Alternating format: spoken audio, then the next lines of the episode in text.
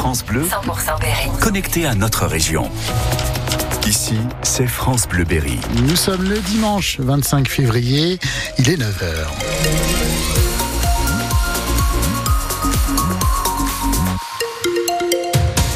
Les infos, c'est le mariche. Pas beaucoup de soleil ce matin d'abord, euh, Christophe. Exactement. Et en plus de la pluie cet après-midi, c'est le programme de ce dimanche 25 février pour euh, les prévisions de nos collègues de Météo Centre.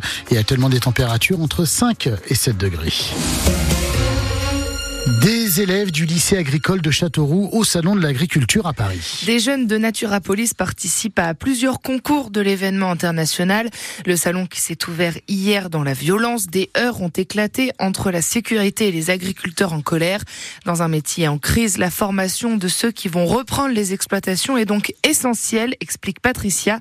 Elle est professeure d'économie-gestion depuis 38 ans au lycée Naturapolis à Châteauroux. Aujourd'hui, c'est presque plus important de, de passer son temps à piloter son entreprise que de monter dans le tracteur. La plupart des agriculteurs doivent suivre régulièrement, s'informer, savoir tenir leur comptabilité, être au courant de leurs chiffres, connaître leur marge de progrès. Donc ça nécessite tout ça une formation de 3 voire 5 ans avant de décider une installation. Contrairement à il y a 20 ou 30 ans où on disait euh, avec 2 ou 3 ans de formation en agriculture je peux m'installer, aujourd'hui on encourage les élèves à aller bac plus 2, plus 3, voire pour réussir une installation dans de bonnes conditions. Gérer, c'est anticiper. Quand on gère, on gère l'incertitude. Sur un morceau de papier, tout fonctionne. Quand vous êtes dans la réalité, c'est autre chose. Il y a plein de paramètres qui interviennent et que vous ne contrôlez pas forcément. L'agriculteur n'a pas encore le pouvoir de contrôler le climat, par exemple. Je sais pas, moi, il est victime d'une sécheresse et si n'a pas un peu anticipé ça, eh ben, ça peut être une véritable catastrophe.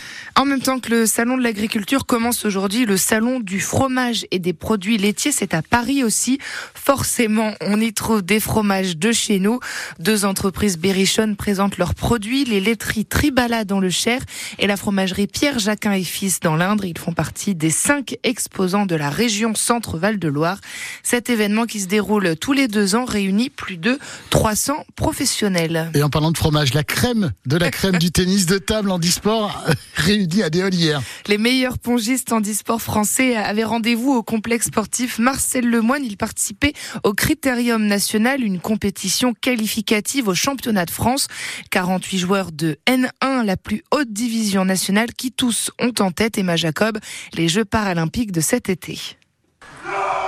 Clément est sorti victorieux de ses matchs de la matinée. Le jeune homme de 17 ans s'entraîne 8 fois par semaine et il a un rêve. Mon objectif c'est de progresser et pourquoi pas de viser les Jeux 2028 euh, à Los Angeles. Juste déjà de participer c'est un énorme exploit je trouve.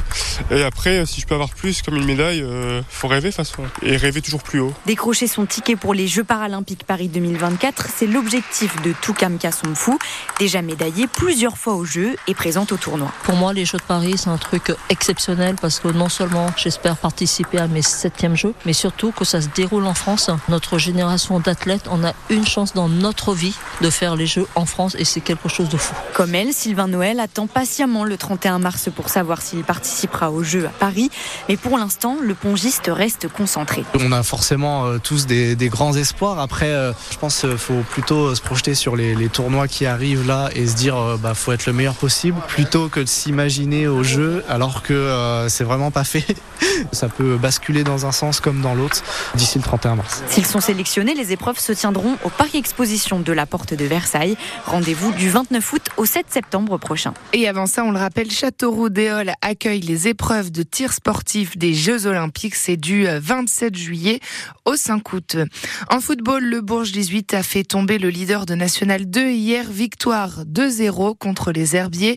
Succès euh, aussi des basketteuses du Poinçonnet. Elles conservent la deuxième place du classement de National 1 après leur victoire hier 78 à 71 sur le parquet des Parisiennes du Centre fédéral.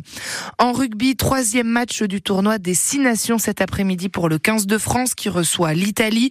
Rencontre à Lille face à une épreuve, face à une équipe plutôt mauvaise. Les Italiens n'ont pas gagné depuis le début du tournoi et ils enchaînent, ils sont à 14 défaites d'affilée contre les Bleus.